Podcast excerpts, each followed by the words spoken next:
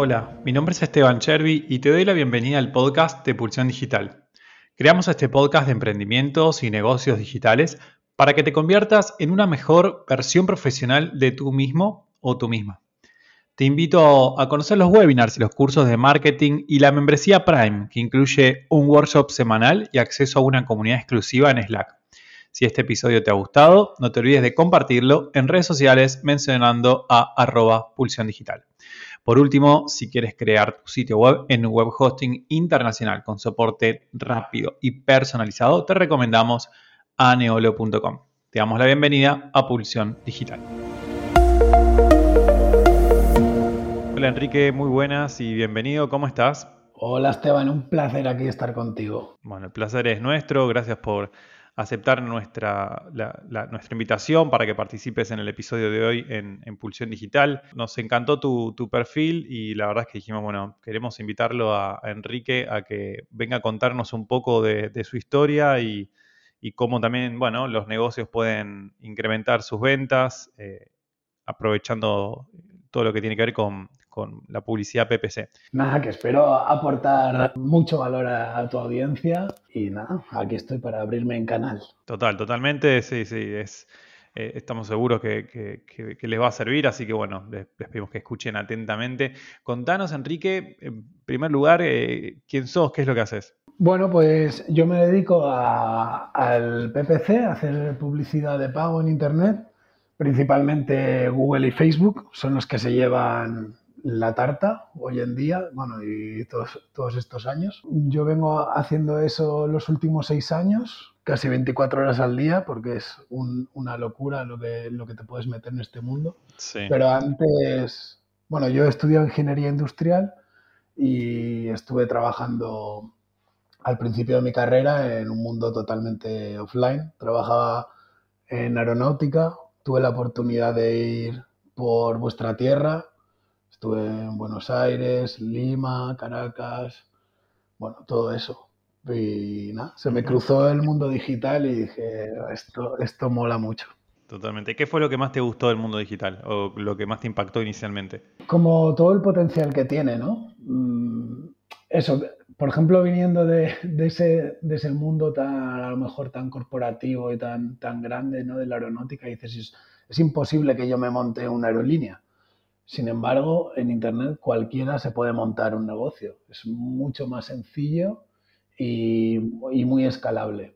Y luego aparte yo eh, me he dado cuenta, mm, pensaba que antes toda la vida había estudiado porque era lo que había que hacer, pero me he dado cuenta que, que, lo necesito, necesito estar aprendiendo cosas nuevas. Y en el marketing digital eh, es que no puedes parar, eh, no te lo acabas. Total, sí, digamos, hay que seguir constantemente porque uno, bueno, puede, puede ir este, viendo en, el día a día, en Twitter, en distintas redes, como todos los días hay cambios, ¿no? Todos los días hay mejoras, lo que servía hace seis meses quizás hoy ya no funciona, entonces por eso es tan importante tener cerca a especialistas que, nos puedan ayudar. Eh, y actualmente, ¿qué es lo que estás haciendo? Estoy ayudando a clientes, estoy por mi cuenta, después de muchos años trabajando para, para diferentes empresas, tanto startups como la tuya de hosting y cloud computing, eh, como e-commerce. Mm, en agencia también he estado llevando clientes importantes de España. Y bueno, al final, eh, una de las cosas que te decía que me gustaban del marketing digital es que tú te, tú te puedes montar temas por tu cuenta. Eh, pues nada, he conseguido uno de mis sueños, ¿no? Que era, que era estar, ser independiente vamos, en ese sentido. Que no, es fácil ni, es como a veces lo venden por ahí de trabajar desde la playa, pero desde luego es posible. Sí, totalmente. Cuando uno trabaja independiente a veces lo que menos tiene es tiempo para ir a, trabajar a la playa. En realidad uno quiere trabajar más confortable para poder, eh, digamos, entregar rápido. Pero sí, totalmente es algo que también igualmente se puede hacer, ¿no? Por lo menos no va a haber nadie que nos esté obligando a cumplir un horario, sino que somos nuestros propios jefes y a veces eso inclusive es peor, ¿no? Que tener un jefe claro, afuera. Sí. Para lo bueno y para lo malo. sí, total. Y a la hora de trabajar de, forma independiente, ¿qué fue lo que priorizaste para hacer este cambio, no? Mm, no sé, es que me lo pedía el cuerpo realmente, ¿no? Ya hace, hace años que estaba compatibilizando las dos cosas, trabajando, digamos, de 9 a 5 para, para empresas eh, con, un, con, un, sueldo para otra persona y luego por las tardes, noches o los fines de semana trabajando para clientes. Y bueno, pues veía que, claro, en un lado tienes la seguridad y en el otro lado, pues tienes otra, otra serie de cosas. Y, y me apetecía, decía, bueno, ¿y qué pasaría si me dedico al 100% a esto? Bueno, pues ahora llevo muy poco, pero de momento estoy muy contento con el cambio. Sí, y, los desafíos principales a la hora de, dar el salto, digamos, de trabajar eh, en una empresa, en una agencia, a trabajar de forma independiente, ¿cuáles fueron los principales desafíos, los principales problemas que tuviste que afrontar? Mm, no sé, supongo que es la, inseguridad de, de, que yo por lo menos no pongo ni permanencias ni nada de ese, de ese tipo con los clientes, entonces es como que todos los días tienes que estar a la altura, ¿no? La, la, inseguridad de no saber qué puede pasar el mes que viene, a lo mejor. Yo ya, ya tengo una, una edad, ya tengo una hija e incluso me acabo de comprar una casa y entonces pues son responsabilidades que, que eso a lo mejor es lo que lo único que dices bueno pero también eh, tener una hija tener una casa eh, obliga a, y, bueno y no, no no forzar a los clientes a tener un contrato mínimo de permanencia o máximo lo que sea obliga también a que uno está forzado a entregar el mejor resultado posible a sus clientes, ¿no? O sea, yo como cliente, si tengo que elegir entre una persona que le da igual eh, entregarme calidad, entregarme valor, y otra que está súper forzada, yo voy por la persona que está súper forzada porque sé que va a dar lo máximo, ¿no? Si te pones en lugar de cliente, ¿no pensás así también? Bueno, ellos no sé si saben que estoy forzado o no, pero desde ah, luego eh, es la mejor estrategia, entregar siempre eh, el mejor valor, porque de hecho no tengo un canal de captación montado ni nada de eso. Como llevo tiempo haciéndolo, lo que te comentaba en ratos libres, Mm, de momento todo es el referral puro, ¿no? O sea, clientes contentos que, te van recomendando el boca a boca típico de toda la vida. Con lo cual, mi mejor estrategia de marketing es dar eh, el mejor servicio. O sea que por mil motivos es, mi único foco. Totalmente. Eh, de acuerdo con eso. Y bueno, eh, creo que estaría bueno pensar, ¿no? Digamos, esto, bueno, surgió acá en el episodio, la verdad que no lo teníamos pensado ni nada, pero qué pasaría si uno le, cuenta ¿no? a sus clientes el, digamos, esto que contaste vos recién, para mí está, espectacular, ¿no? Poder contar a los clientes o deslizarlo, comentarlo, como que sepan que, que, todo lo que uno tiene a nivel de ingresos son ellos mismos, ¿no? Entonces uno le va a entregar lo máximo y eso es un buen diferencial comparado con otros, me parece, como para pensarlo, ¿no?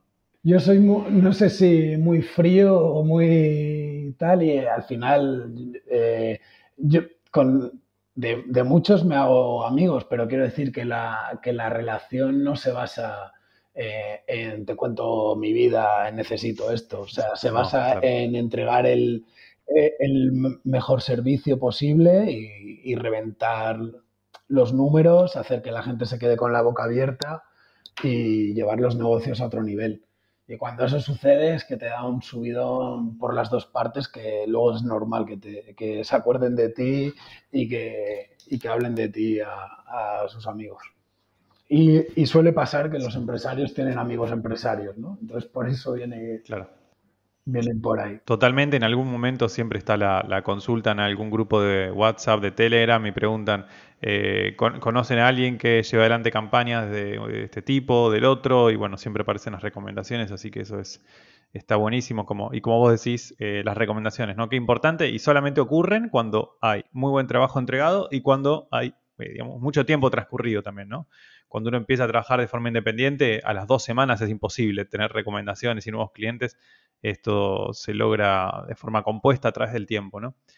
Quería preguntarte, Enrique, eh, ¿qué, otros servicios eh, ofreces actualmente o estás enfocado únicamente en PPC? Buena pregunta, porque otra de las cosas importantes es tener un buen, un buen fit ¿no? entre, entre lo que busca o puede necesitar cada, cada proyecto y lo que tú ofreces.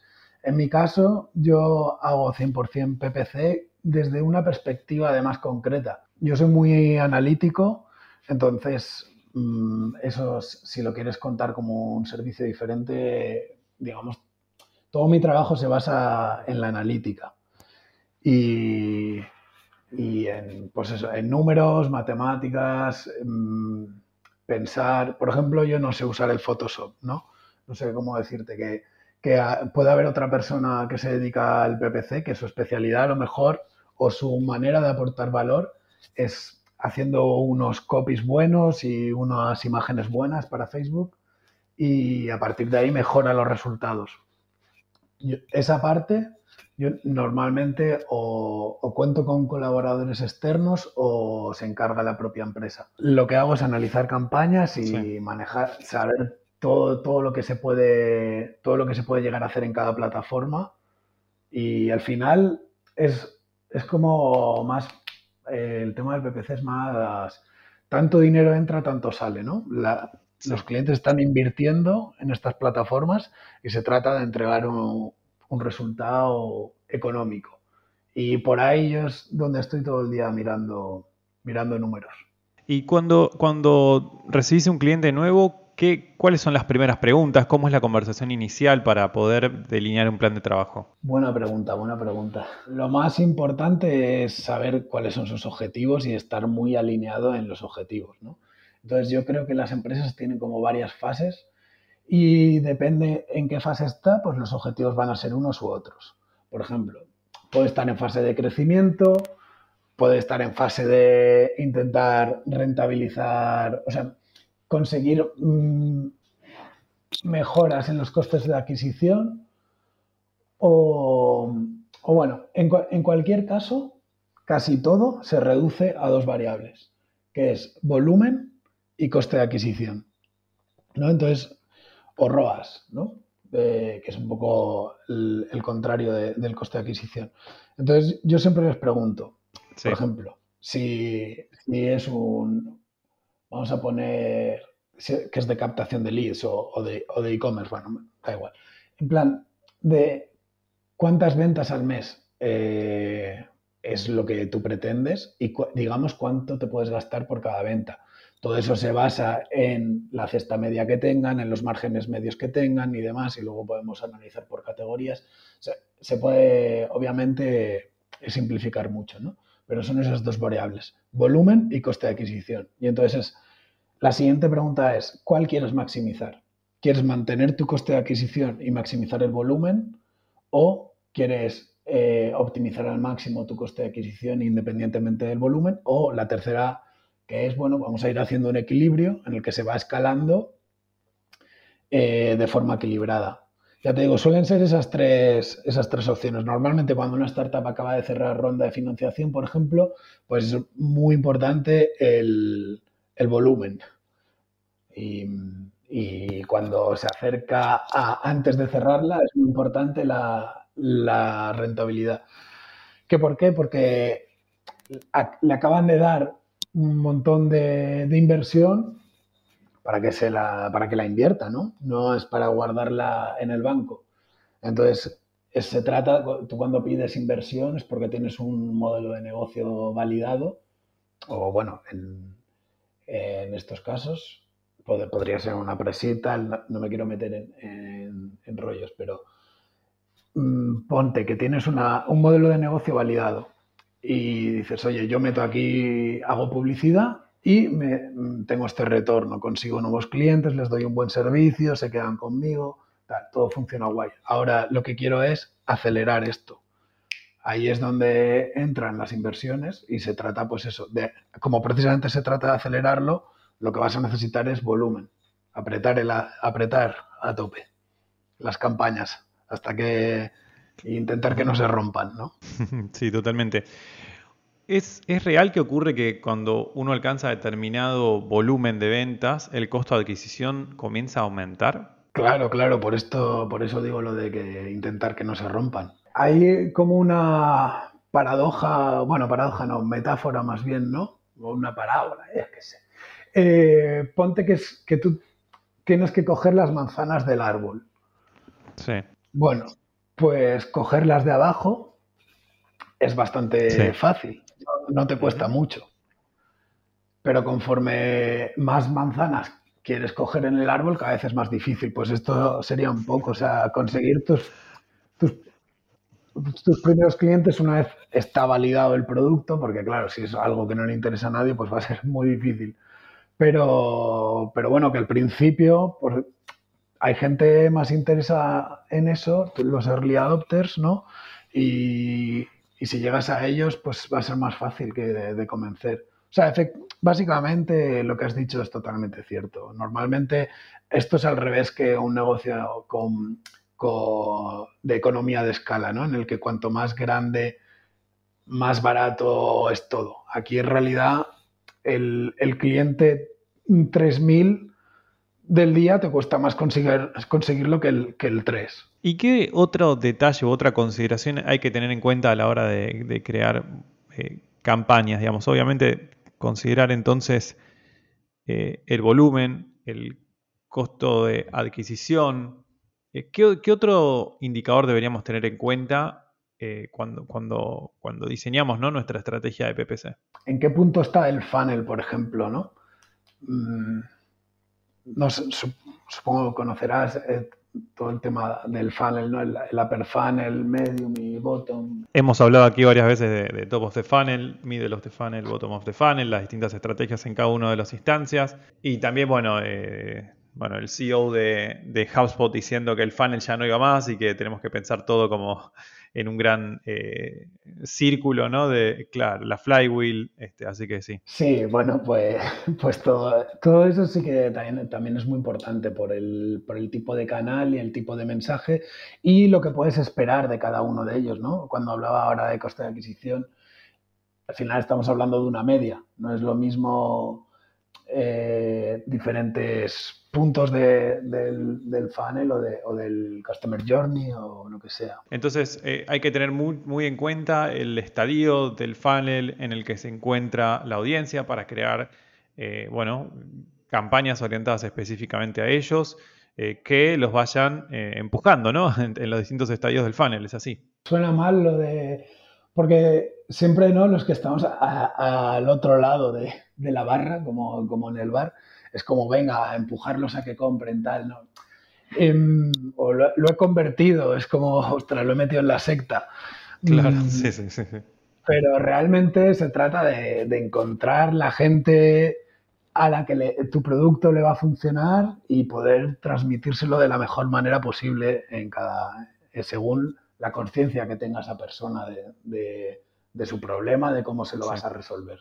Sí, totalmente. Es una persuasión de, digamos que de alguna manera tiene que aportar valor, ¿no? En cada una de las instancias. Eh, está claro, sí, sí. Quedó medio violento el hecho de empujar a la gente en el funnel. Ojalá uno tuviera tanto poder, ¿no? Tendríamos todos empresas muchísimo más grandes. Pero no, no funciona así. Es, digamos, mucho más valioso. Eh, eh, la decisión siempre la tiene cada, cada usuario, cada usuaria, en definitiva. Así que es así total.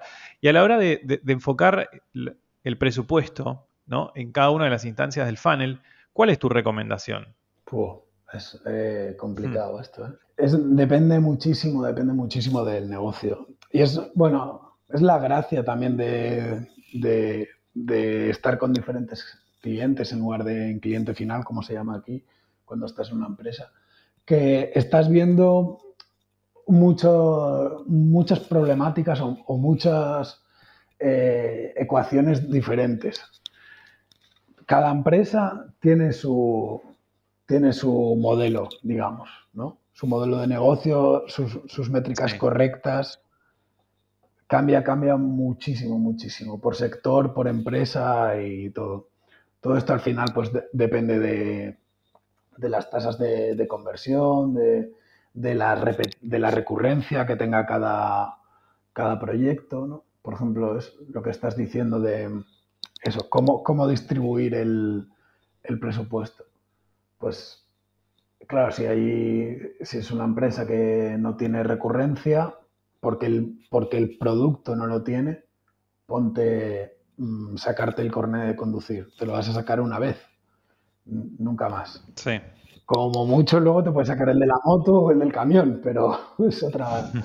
sí. Em, pues claro, ahí en el bottom bottom, ahí el flywheel que, que hablaba el de Haspot, pues no sé si funciona mucho, más allá de, de referral a amigos.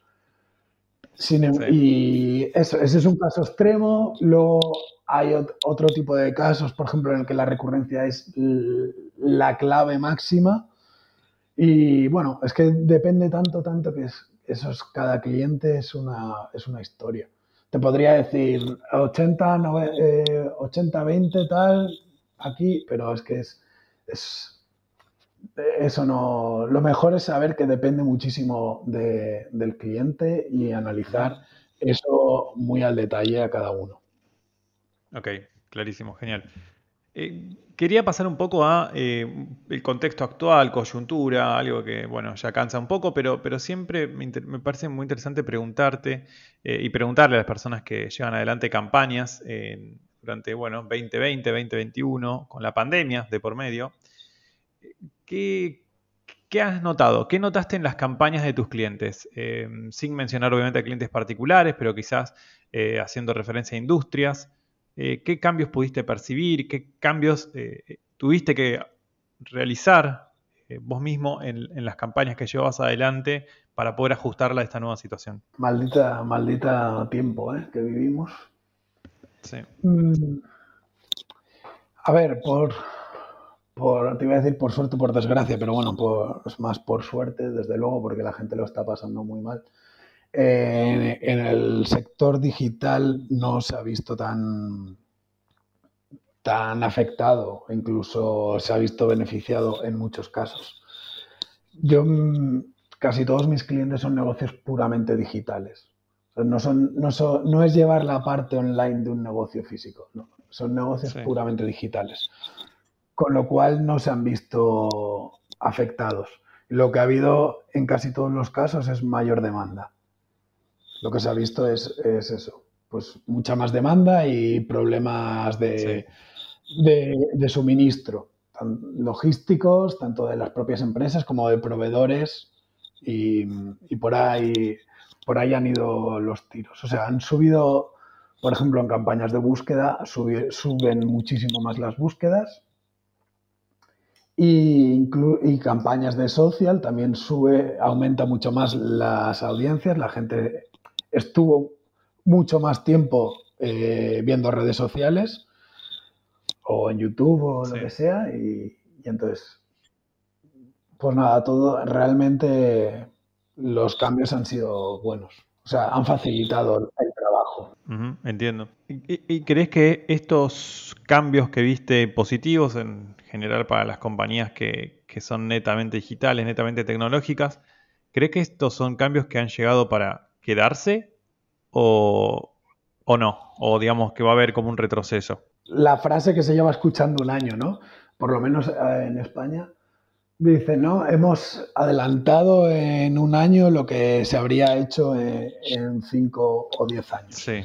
A ver, el cambio es hacia el digital, esto es seguro, esto, es, esto, esto no tiene marcha atrás.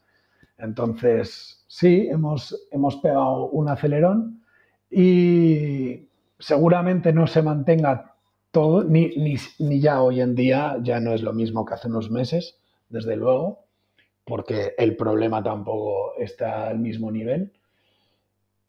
Y entonces seguro que luego baja. Yo estoy deseando ese, ese día que todo esto acabe, ¿no? Y que durante una semana a lo mejor nadie se conecte al ordenador y haya, es que no me quiero imaginar las fiestas que puede haber, ¿no?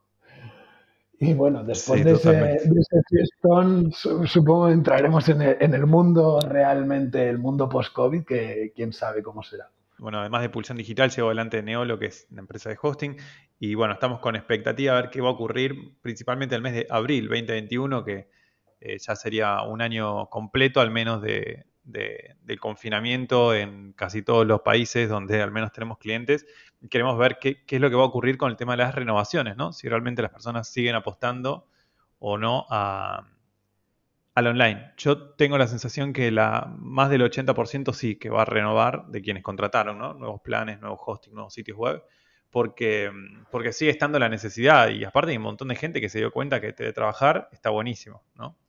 Entonces confiemos en que, bueno, gran parte de este cambio que sea para mejor, ¿no? Y no que, por ejemplo, un banco nos obligue a ir personalmente si queremos eh, cerrar una cuenta, ¿no? Eh, o lo que sea. Entonces, digamos, esperemos que, esto sirva para cambiar. Mm. Sí, todo eso no, tiene marcha atrás. Esperemos, esperemos que sí. Eh, quería preguntarte, estabas con un proyecto, ¿no? Tweet Owl, ¿puede ser? Sí, bueno, eso fue un, bueno, fue y es, lo que pasa que ahora no ocupa apenas nada de mi tiempo, un, un side project que es un software as a service que te automatiza eh, likes en su última versión en Twitter. ¿vale? Eh, sí. Bueno, lo que te decía, que es que es imposible aburrirse. Si a ti te gusta estar experimentando, probando cosas,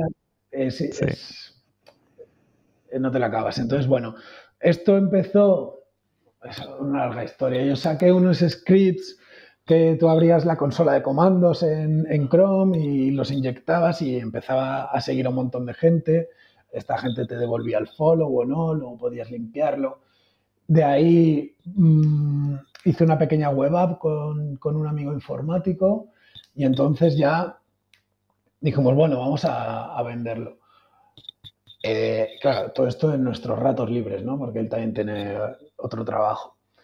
Cuando conseguimos ponerlo ya mínimamente decente, ¿no? Para el, para, el público, va a Twitter y cambia la API.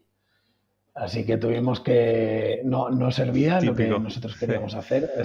Hasta, hasta, ese momento hacíamos en plan mil follows al día y, y, nada, lo limitó. Así que lo rehicimos para hacer likes y volvió a pasar más o menos lo mismo. Así que dijimos, mira, ya está, vamos a, vamos a dejarlo por un tiempo porque la verdad que tenemos muchas otras cosas en marcha. Pero oye, ahí está funcionando y dando servicio a unos poquitos clientes que están contentos y está. Por el problema de la API no se puede seguir escalando, pero sí que para un pequeño grupo funciona. Genial. Bueno, sí, interesante. Bueno, es lo que ocurre cuando uno comienza un nuevo, ¿no? Un, nuevo proyecto que, y sobre todo si está basado 100% en la API de, un tercero, hay cambios en la API y bueno, impacta lleno el golpe. Es. así. Pero bueno. Un aprendizaje. Pero bueno, no me, eh, que me quiten lo bailado. O sea, he disfrutado muchísimo construyendo eso. Y, y es un tipo de producto que, que me parece pues, pues brutal, ¿no? Sí. Mm, un software as a service es como, es como un sueño, vamos. Sí, lo habías pensado con un modelo freemium, ¿no? Veo el botón aquí, empieza gratis. Tiene trial, sí, tiene un, trial de siete días y, y luego ya entra el pago. Buenísimo. Pero lindo modelo. Bueno, ya habrá otros side projects, otras oportunidades. Es definitivamente, ¿no? Estamos en una era espectacular para crear eh, productos nuevos, servicios nuevos, eh, lanzarlos y ver cómo, cómo funcionan. Así que obviamente siempre, siempre eh, atentos a eso, a, la posibilidad de crear cosas nuevas, ¿no? Es, es como lo que creo que todos deberíamos apuntar con un poco nuestro tiempo a poder este, crear algo, ¿no? Si te gusta todo esto, es, eh, dices que necesito más horas en el día, ¿no? Pero bueno, ahí hay que aprender a, priorizar entre, entre tener una vida personal o familiar, eh, hacer el, trabajo que te da de comer y, hacer tus proyectos que pueden, que, que, que puede ser algo Sí, sí, sí, es, así total. Enrique, vamos más de 30 minutos de conversación, la verdad que se me pasó rapidísimo, eh, súper interesante. Para ir cerrando y obviamente agradecerte también, eh, para nuestros oyentes eh, y nuestras oyentes que, quieren comenzar con, digamos, a llevar adelante sus campañas PPC o inclusive algunos que también estén probando actualmente y estén, digamos, utilizando este tipo de, de, estrategias de, digamos, en su plan de, en su plan de marketing, en su plan de negocios. Eh, ¿Alguna recomendación que les quieras dejar, algún tip, algún consejo, eh, dado que llevas tanto tiempo como especialista en el tema? Cada día puedes aprender, o sea, trata trata de, seguir leyendo y analizando tus campañas, porque como conforme más vas a aprender es, es viendo qué, has hecho y qué ha sucedido, ¿no? Acción, causa y efecto. Cada vez que tocas algo en una campaña, ¿qué es lo que sucede? Y, nada, no sé, no sé qué decir. El, el mejor consejo es ese, que no te creas que lo sabes ya todo y, que no, te pares nunca, ¿no? Genial, bueno, nos quedamos con eso, nunca creerse que uno se las sabe todas, inclusive cuando uno le está yendo bien, ¿no? Porque, eh, porque después a veces pueden ocurrir determinadas cosas y hacer que uno le vaya mal también, entonces eh, nunca hay que creérselas, ¿no? O sea, hay que tratar de tener el ego ahí en un costado cuando uno trabaja y enfocarse en, la, máxima racionalidad posible para, para lograr los objetivos. Enrique, ha sido un placer eh, tenerte con nosotros. Nada, el placer ha sido mío, Esteban, de verdad. Mucho gusto hablar contigo. Si la audiencia te quiere contactar, ¿en dónde pueden hacerlo? Bueno, eh, hace poco hice una web personal, así que enriquenasarre.com, ahí, ahí seguro me podéis contactar y además ahí están los links a mis redes sociales, Twitter. Excelente, genial, lo vamos a agregar a las notas del episodio. Enrique, muchísimas gracias.